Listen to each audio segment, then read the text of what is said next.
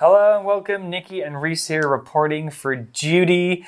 Nikki, do you read magazines often? Mm, not anymore, but I used to read a lot of movie magazines. Oh, really? Yeah, because I told you I like Robert Pattinson, so Oh. I was super crazy about Twilight. That's fair. yeah, I used to read magazines too when I was a kid. I had a subscription to the Nintendo magazine. Oh, that's a thing. Yeah, they would have like uh, hints for games and clues about future games and all this kind of stuff. Yeah, I like I like to read it, but I think magazines are kind of less popular nowadays, Mm, right? But I also read my our magazines. Oh, AMC? Yeah. Yeah, yeah, you guys, uh, super cool magazines. Yeah, it's best magazine ever. Good for learning English. Well, today's article is called Zines Show the Power of Print, and zine was a new word for me. So let's get into the article and find out what that means. Reading. Zines show the power of print. Do you have a special interest that you want to talk about? Put all your ideas, love, and passion into a zine. A zine is like a magazine, but made independently by fans. They are self published with small print runs. A zine can be about anything. Popular topics include plants, insects, art, food, photography, and poetry. A zine gives you a chance to present your ideas and opinions on paper. This lets you avoid the uninformed opinions, fake news, and harmful language that can be seen online. Also, a 2009 study by Bangor University found that words printed on paper feel more real to the brain. A reader is more likely to remember them, and they produce a stronger emotional response. Zines can be made by hand. You can write and draw, or printed words and images can be cut and pasted into the magazine.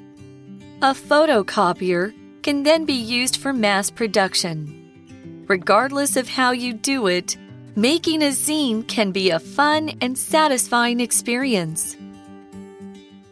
The article kicks off by saying, Do you have a special interest that you want to talk about? Hmm. Put all your ideas, love, and passion into a zine. It's hmm. spelled Z I N E. Well, before we find out more about zines, let's talk about passion. Passion is a beautiful, strong word. A passion is something that you really love to do, usually. Hmm. But here, the word passion has been used in a different way. Here, the word passion is used to mean that you really feel strong emotions about something. Passion is a feeling so strong that you can barely control it. and that feeling could be a feeling of love, or hmm. anger, or sadness, or happiness. It's a strong wor- word we use to talk about how we feel about things we really love or admire, usually. Here's an example sentence Do your work with passion, and you'll see even better results.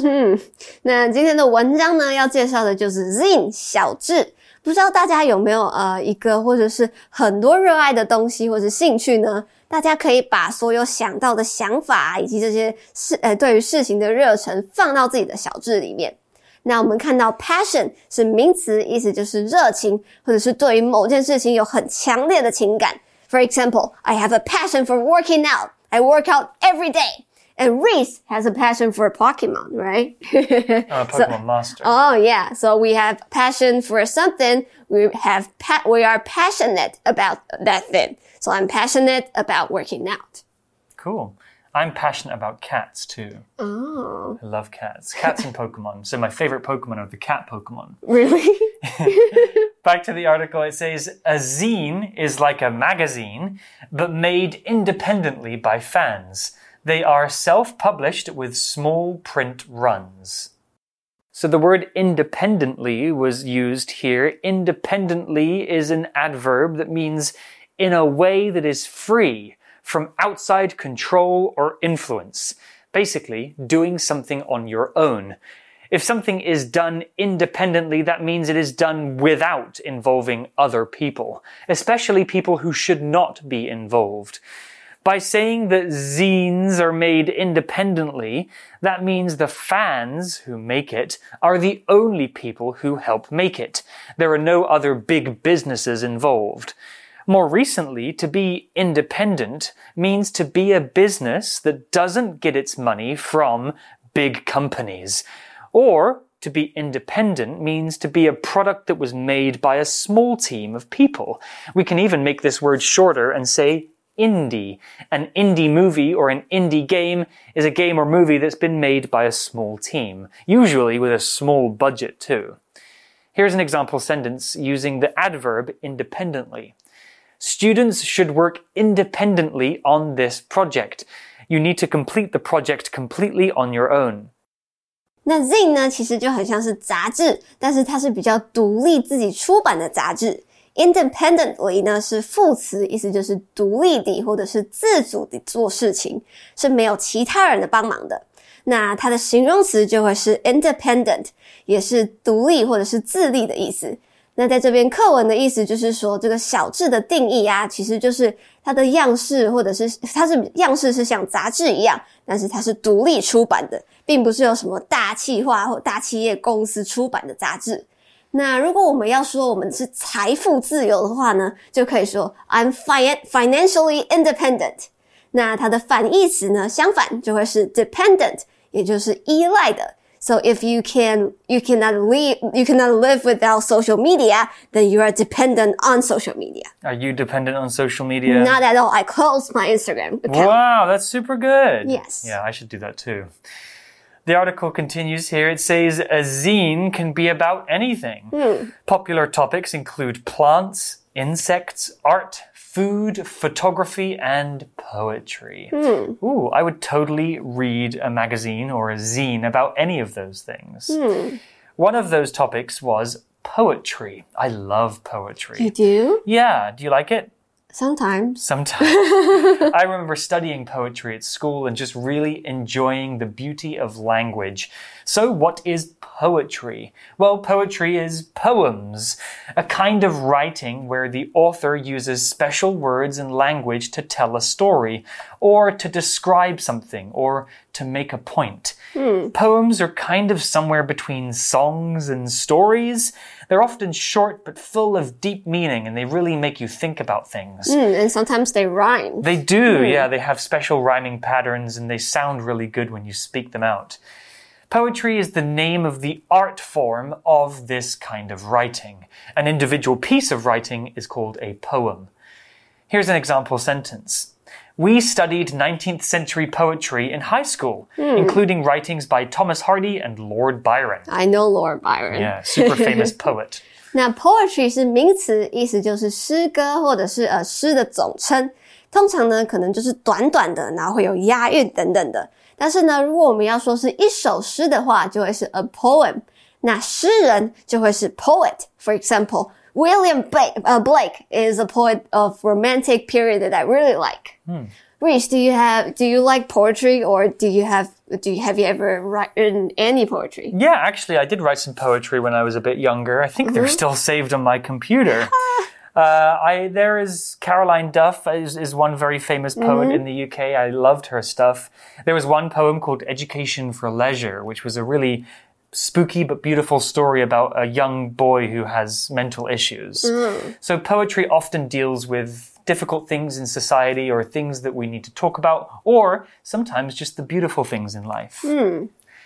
The article also talked about photography. Photography is the hobby or art of taking photos, taking pictures. I love photography. You can use cameras to capture people or things. You can take a snap of a moment in time, and sometimes the results are beautiful. 那小智的主题呢，就可以是任何东西，像是植物啊、虫啊，或者是艺术、食物、摄影，甚至是诗歌。那 photography 的是名词，指的就是摄影或者是拍照。那 photograph 它就是名词，它的另外一个名词就是照片或者是相片。 那如果是摄影师的话呢，a person who takes uh, photographs would be a photographer. Yeah, photographer. Are you a photographer? Not at all. I think we're all photographers sometimes. we just- were using our iPhones to yeah, take pictures. we're just not professionals. The article goes on, it says, a zine gives you a chance to present your ideas and opinions on paper. This lets you avoid the uninformed opinions, fake news, and harmful language that can be seen online. That's a huge problem these days. Hmm. Fake news and misinformation. Don't believe everything you read on the internet. It can be harmful, which is a word that the article used, H A R M F U L. Harmful is an adjective, and something that is harmful causes harm. That means it hurts you in some way, and that way could be physically or mentally. For example, smoking is harmful for your health, and don't say harmful words to people. It's not nice. Hmm, it's not. Here's an example sentence. The amount of plastic in the oceans is very harmful to the health of our planet. Hmm, to the turtles. Mm, yeah, they choke on the plastic bags. So sad. 那这样的小智呢，就是一个我们可以抒发或者是表达想法和意见的一个方式，而且呢，呃，还可以避免一些不实的消息或者是假新闻，甚至是网络上会出现的一些粗劣语言。那 harmful 是形容词，意思就是有害的，对于某些事情是有伤害的。For example, staring at your cell phones or computers for too long is harmful to your eyes.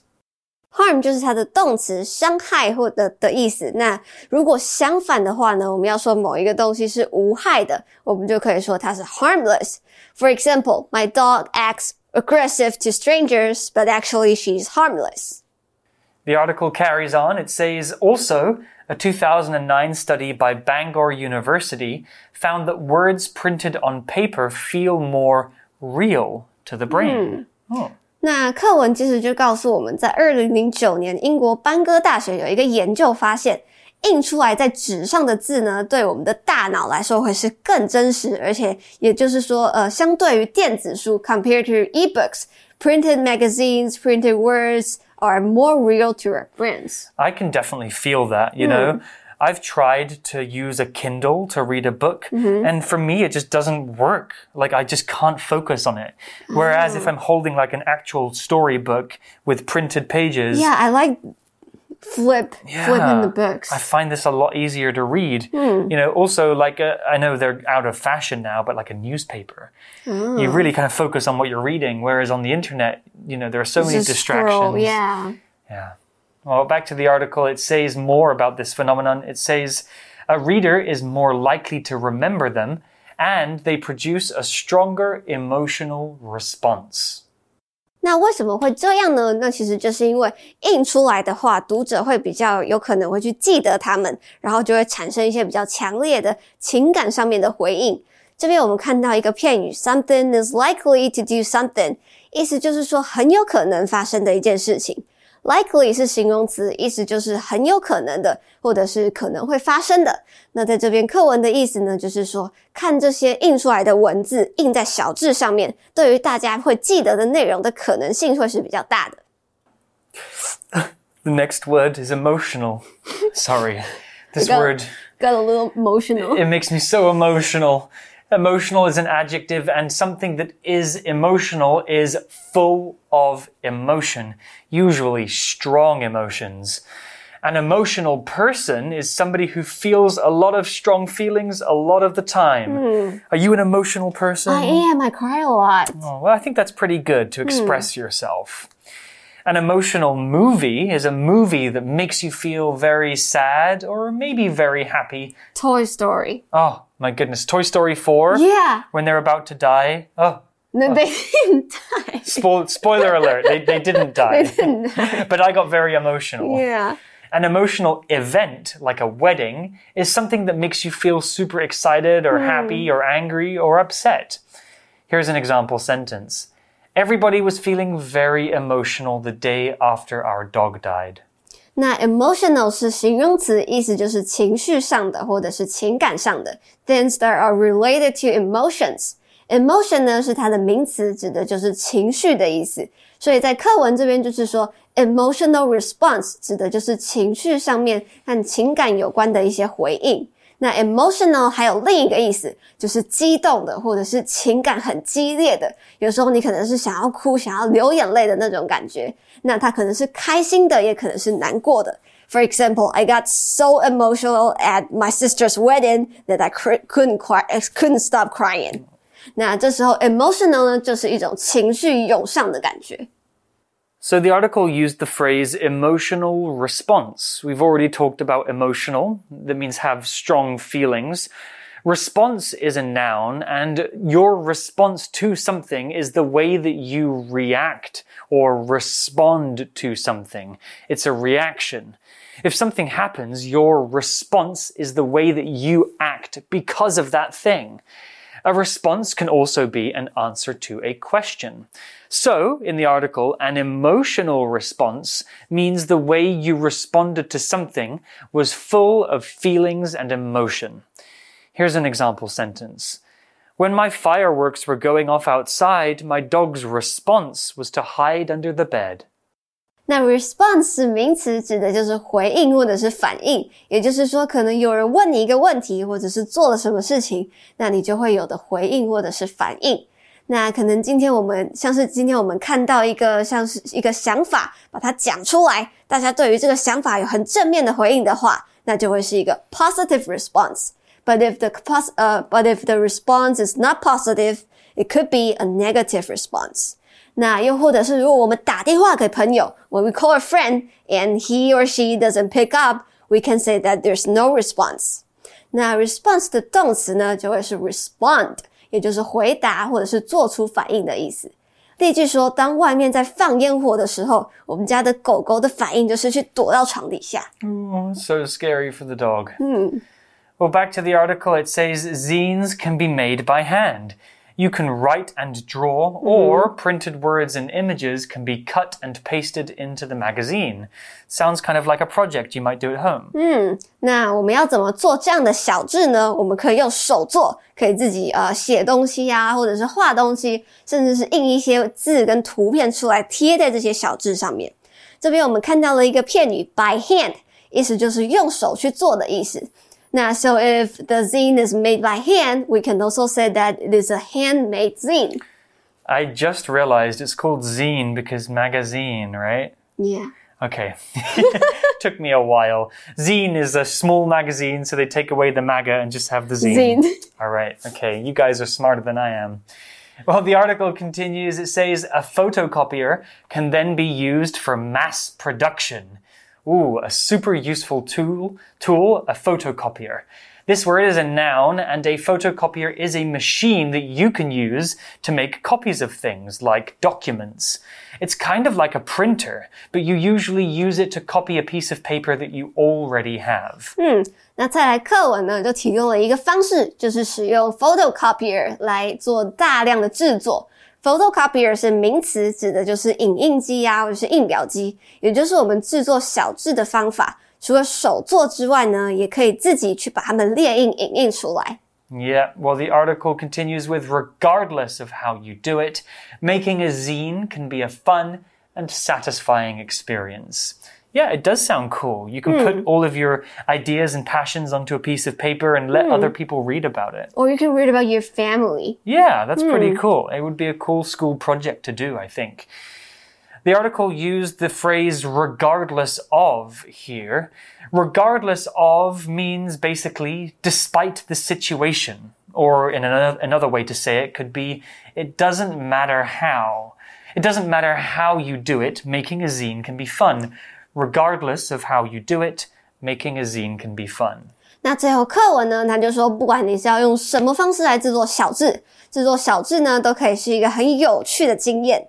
Regardless of something，意思就是不论怎么样，不管怎么样的意思。那在这边课文的意思就是说，不管你是要自己动手做呢，还是你要用影印机来做小字，都一定会是保证有趣的。Well, that's the hmm. end of the article about zines. I've learned something new. Zines. Uh, I used to read magazines, but maybe I'll read a zine for once hmm, because maybe you can make your own. Yeah, I could make my own personalized content. I would definitely make a zine about hmm. Pokemon. Well, actually, that's what our for you check question is about. So let's get into it. For you check. So today's for you chat question for you, Reese, is you're making your own zine. What is it about? Explain your answer. Well, as I've already said, I would probably make a zine about Pokemon. Mm. I could do the Pokemon, the history of Pokemon. History of Pokemon. Maybe every every you know week if it's a weekly zine, Mm-hmm. each week could have a special feature Pokemon. Oh. I could talk about the games, the TV show, the movies. Do you know there's a book about like the an- anatomy of like the, the dissect? Yeah, I've seen that. It's Yeah. super cool. Like Bulbasaur, his back is like this big plant. and Exactly. Hmm. Yeah, I could do like interesting facts about Pokemon. I could fill 100 zines with all of my information about Pokemon. Hmm. And I want to keep Pokemon alive, you know? I have a nephew who's about four or five years old. He has an actual Pokemon. He loves Pokemon. Oh. So I could make a zine for him to continue the tradition of Pokemon. Oh. How about you? I think I'm gonna make a zine about working out. Oh, cool. Yeah, so like all kinds of like cardios or weightlifting and teach people how to do it properly. Cause my mom is a gym instructor. Wow. Hmm, That's a, a lot more useful than my zine. Yeah. You guys can think about this too. What would your zine be about? Try and think about a subject about which you are very passionate and you'd like to tell the world about. You can talk about that with your friends and maybe even start making your own zine. That's all we have for now. We'll see you next time. Take care and goodbye. Bye. Vocabulary Review Passion Rebecca has a passion for reading. She finishes many books every month. Independently This cafe was started independently by a young couple who wanted to offer great coffee for a good price. Poetry Tina enjoys writing stories in her English class, but most of all, she likes writing poetry. Harmful. You shouldn't eat too much unhealthy food. It can be very harmful for your body. Emotional. Rob felt he needed emotional support from his friends after his mother died from cancer. Response. Michelle apologized to Sue for being rude. She said bad things in response to not being invited to Sue's party. 智慧小补帖。 Photography Photocopier Regardless of something.